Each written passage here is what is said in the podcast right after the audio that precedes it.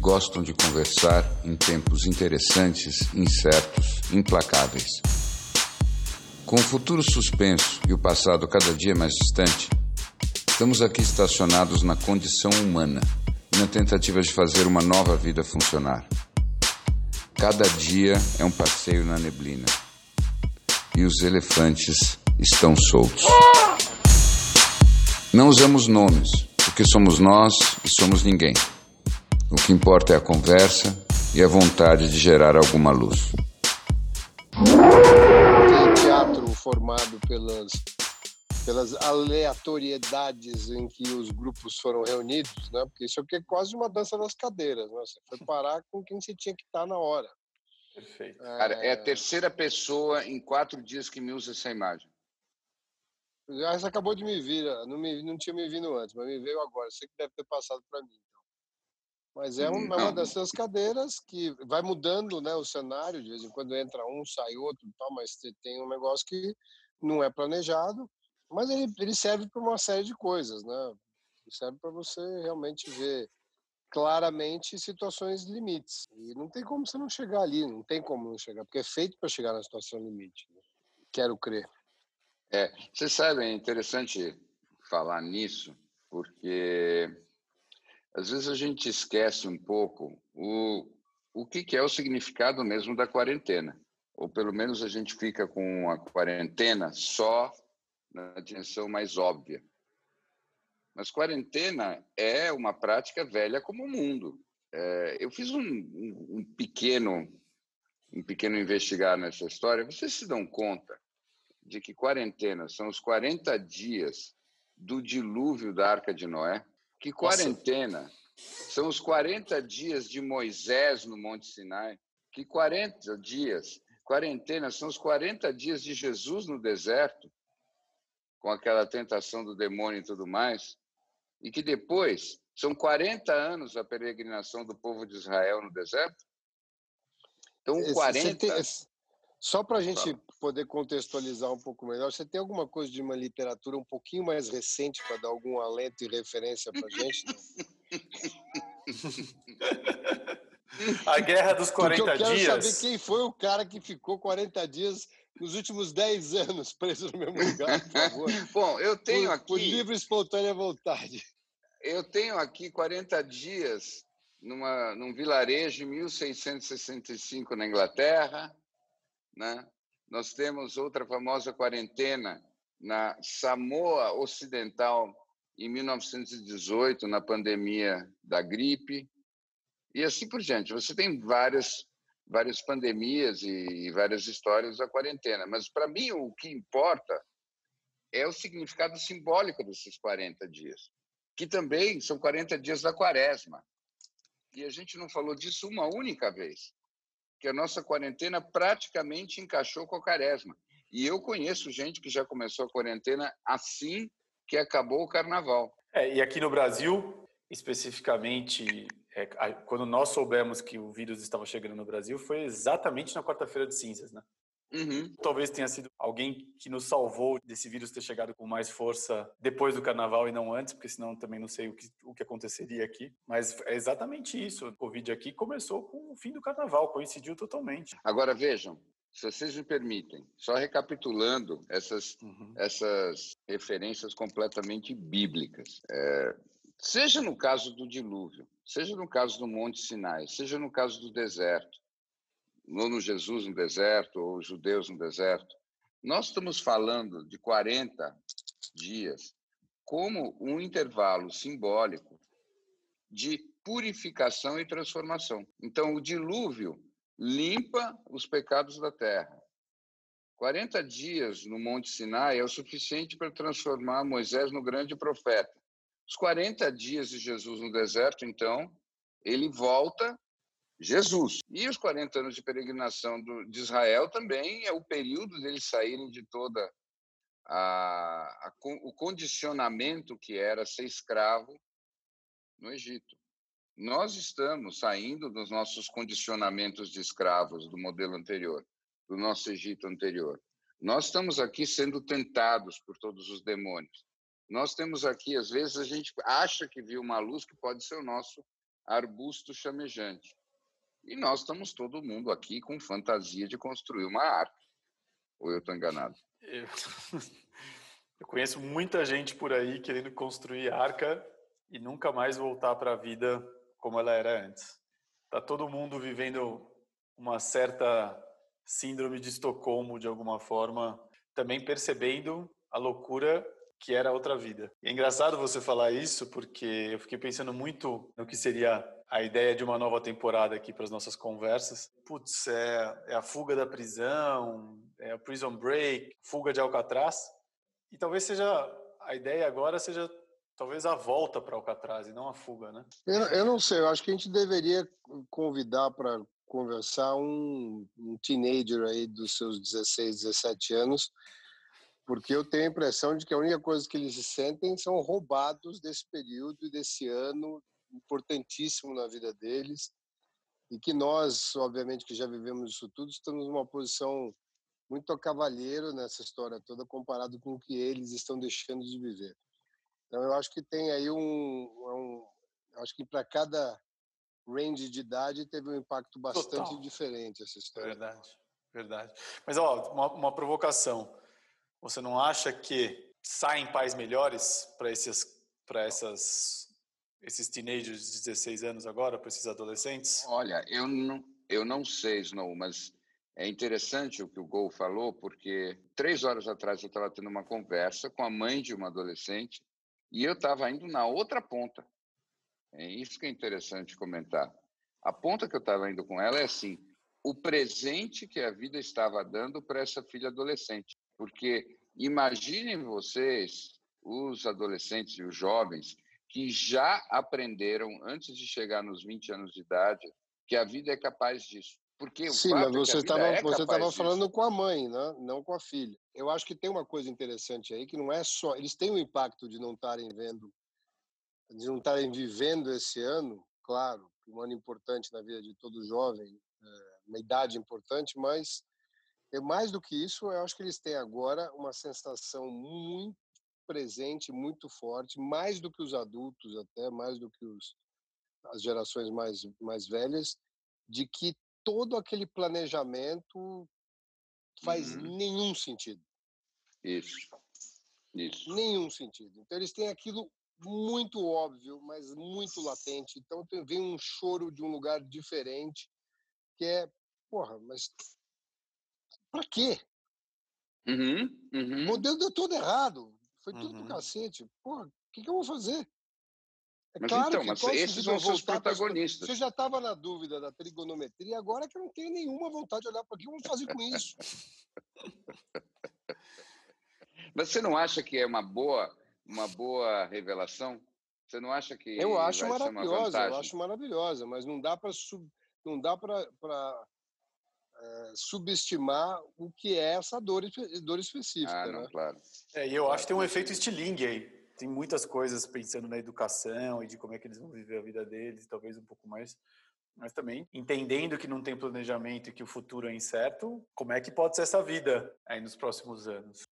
É, o, vida a normal, questão é com né? vida normal, não sei o que é, e também não sei com que autoridade e com que referência um pai hoje pode responder uma pergunta de um adolescente, porque não tem absolutamente ninguém que tenha mais a mínima ideia de que para que lado vai essa história e em, nenhum dos sentidos. O que a gente sabe é que vai abrir um vácuo muito grande e a forma como a gente vai preencher esse vácuo vai nos definir como humanidade. De certa maneira, eu acho que eu nunca deixei de ser um adolescente.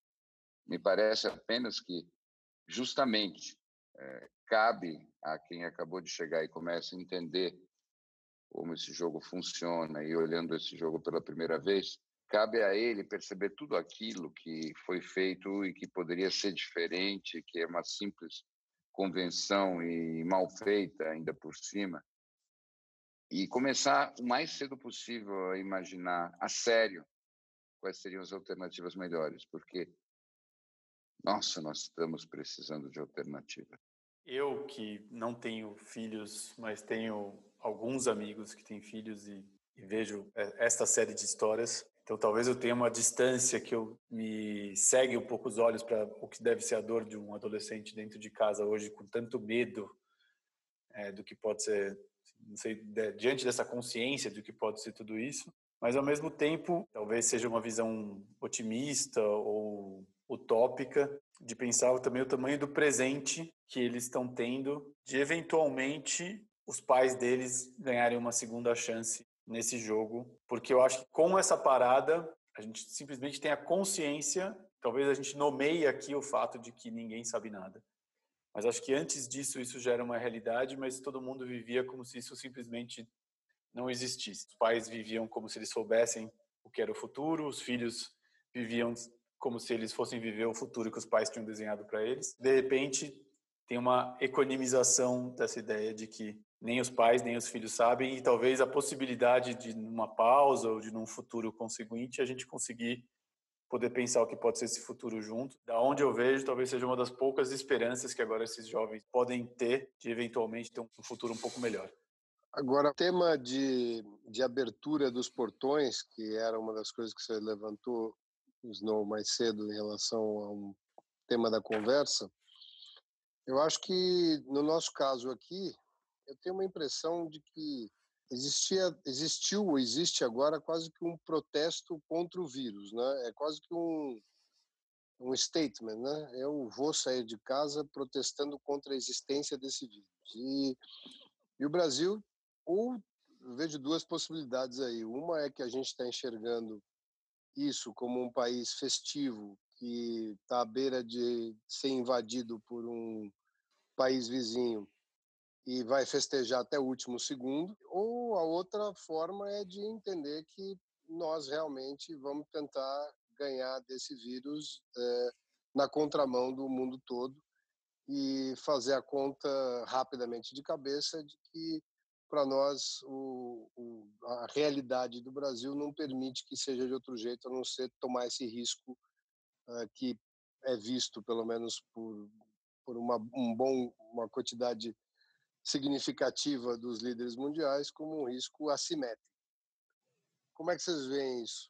Olha, é, Gol, eu acho que realmente essa crise toda nos leva para caminhos novos, porque é a primeira vez que me ocorre que eu acho que eu estou numa ponta mais é, pessimista que você. Para mim, a leitura aqui é que nós, como povo, nós somos completamente emocionais, impulsivos e, portanto, temos déficit de atenção.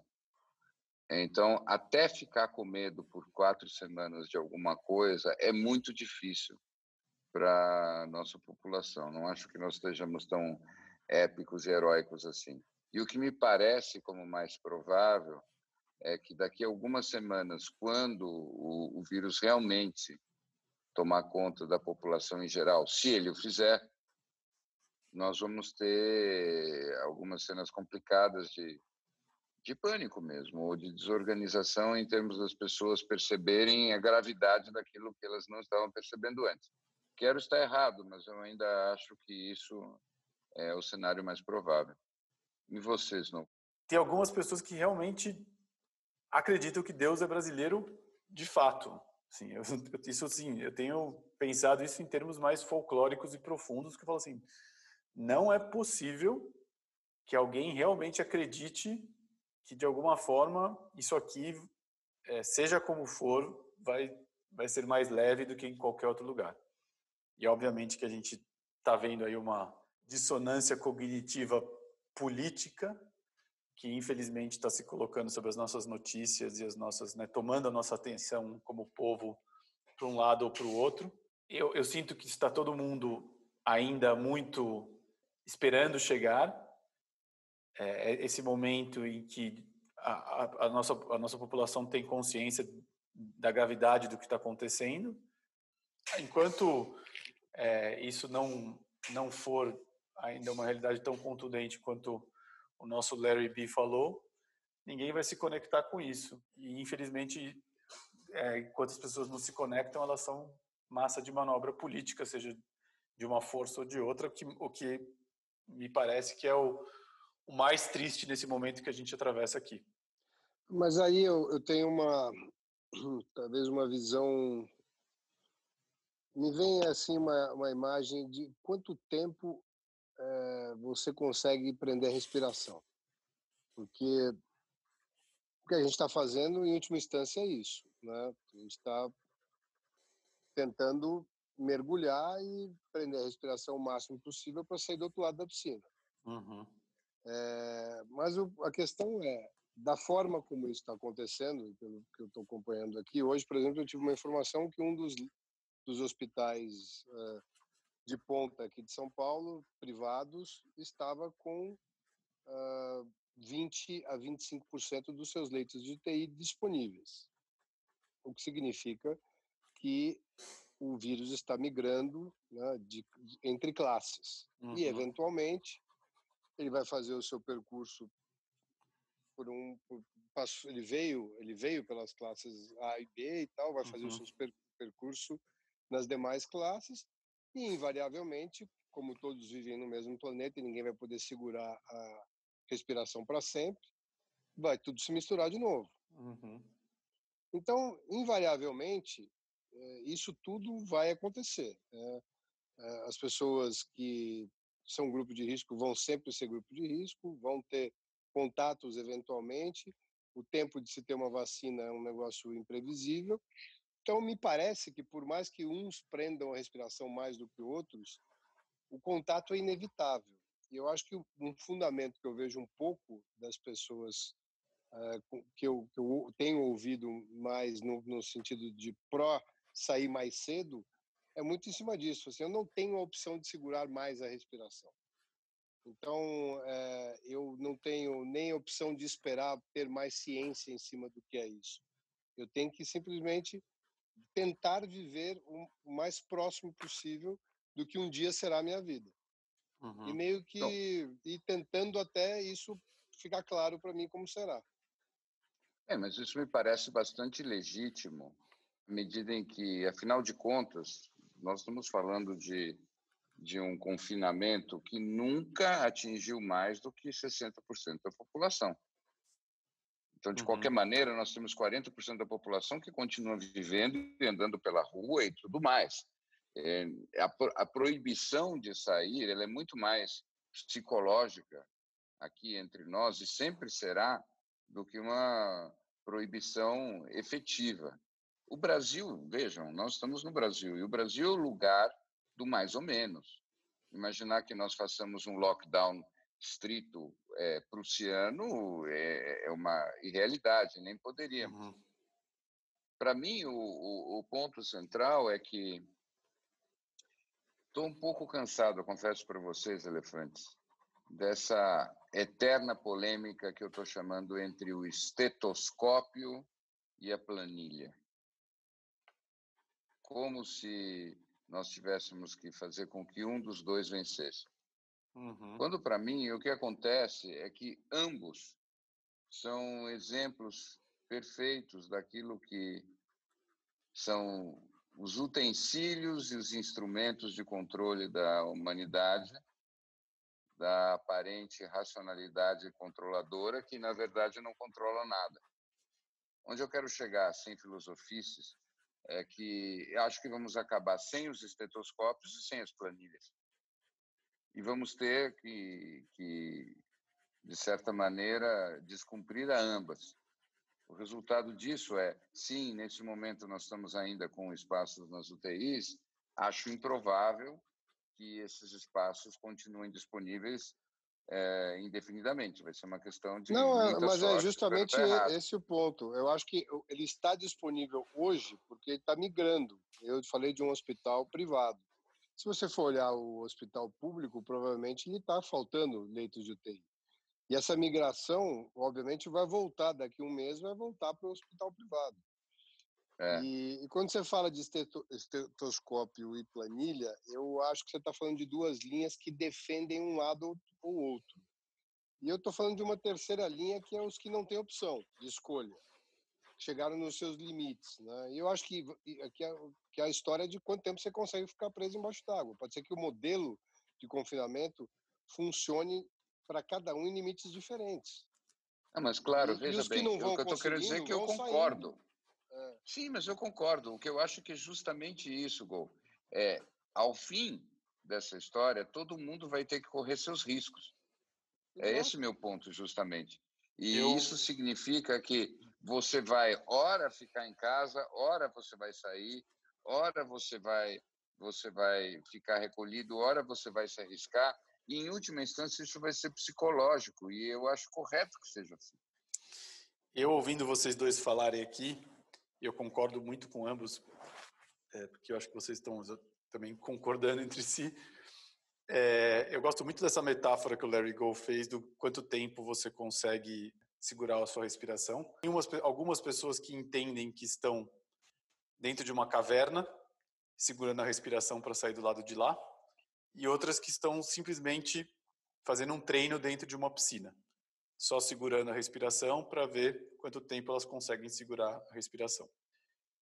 E eu gostaria também de falar uma coisa só mais eu gostaria de dar um pouco de voz para as dezenas de pessoas que eu conheço que ainda estão adorando o confinamento, por razões muito específicas, que uhum. eu consigo localizar. Mas não são tão poucas assim. Então, e eu, eu, eu ah. também gostaria de falar disso, porque o que eu vejo é que tem muita gente segurando a respiração, porque está numa piscina, tem outras que não estão segurando a respiração, que estão adorando, e outras que conseguem. E eu fiquei pensando muito nesse momento da dessa abertura dos portões que a gente falou e que eu gostei muito dessa imagem do estetoscópio versus a planilha, porque no fim, pelo menos todo mundo sai de, deste momento, dessa quarentena, de alguma forma ou de outra, sendo obrigado a praticar o, o próprio livre-arbítrio, a própria, o próprio bom senso, porque ficou claro para todo mundo que se for para confiar em qualquer liderança, não vai acabar bem. Fiquei pensando muito nessa abertura dos portões, porque eu estava no início propondo uma ideia de que estamos saindo da quarentena, isso é, estamos voltando para a nossa vida normal.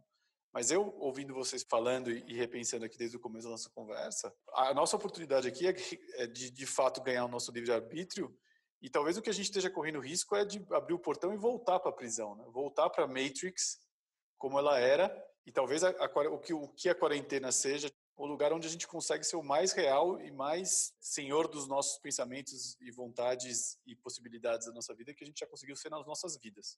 O que eu estou querendo dizer, apenas concordando com o que o Snow falou, é que a quarentena agora está dentro de nós. Nós podemos fazer o que quisermos, mas durante vários meses a gente vai estar com essa sensação de quarentena dentro. E todo e qualquer movimento fora, que eu acho inclusive que deve ser feito, e eu apoio quem o fizer, porque eu também não estou mais convencido de que fique em casa, fique em casa, fique em casa seja o único mantra que faça sentido. Eu, por outro lado, acho que doravante, todo movimento que você fizer no mundo por um bom tempo vai ser acompanhado do pensamento: será que eu devia ter ficado em casa? Eu estava vendo, inclusive, esse movimento da Suécia, né, da Dinamarca, a Suécia ter tido um regime muito mais flexível e a Dinamarca naturalmente Noruega também, um regime muito mais severo. E no início os números pareciam parecidos e agora Suécia dizendo que justamente essa foi a frase, né? Talvez tenhamos errado de ter flexibilizado muito e agora é muito difícil voltar e tal. Mas eu, eu penso um pouco mais na frente nesse sentido, eh, olhando em retrospecto em 2025, né? Olhando e falando assim, bom, talvez nada teria feito diferença nenhuma. Hum. A não hum. ser o fato de que a gente tinha que mudar era absolutamente tudo. E aquilo foi o catalisador que precisava ter ocorrido do tamanho que aconteceu para a gente chegar onde a gente tinha que ter chegado para mudar tudo.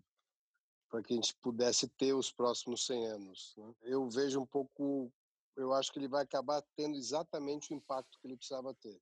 Isso eu já não num pensamento metafísico aqui, com um custo, infelizmente, talvez extremamente alto, mas exatamente do tamanho que ele precisaria ter também. Bom, eu acho que, claro que eu concordo com você, até porque eu tenho usado essas metáforas bíblicas. Não dá para imaginar um custo maior do que o dilúvio. Um custo maior do que o dilúvio é difícil. 40 anos de peregrinação no deserto é difícil. Mas, com certeza, o sentido de todos esses mitos que em última instância tem muito a ver com o momento pascal, porque esse eu faço questão de dizer é o especial de Páscoa dos elefantes, ainda que atrasado, o sentido da Páscoa, tanto na versão judaica quanto na versão cristã, acaba sendo um sentido de esperança. E não à toa é, se escolheu fazer a comemoração da Páscoa nessa época do ano. Porque é óbvio que vocês não pensam que essa data tem algo a ver com a data da suposta crucificação de Jesus. Obviamente, essa data foi escolhida por causa da proximidade com o equinócio de primavera, no hemisfério norte, que é o hemisfério que conta. Então, é o momento em que todos os ritos pagãos se concentravam na fecundidade da primavera depois do longo inverno. Então, era o momento do renascimento e da fecundidade, até por causa disso, os coelhinhos. Agora, não me perguntem como é que eles viraram ovos de Páscoa, porque isso eu também não sei.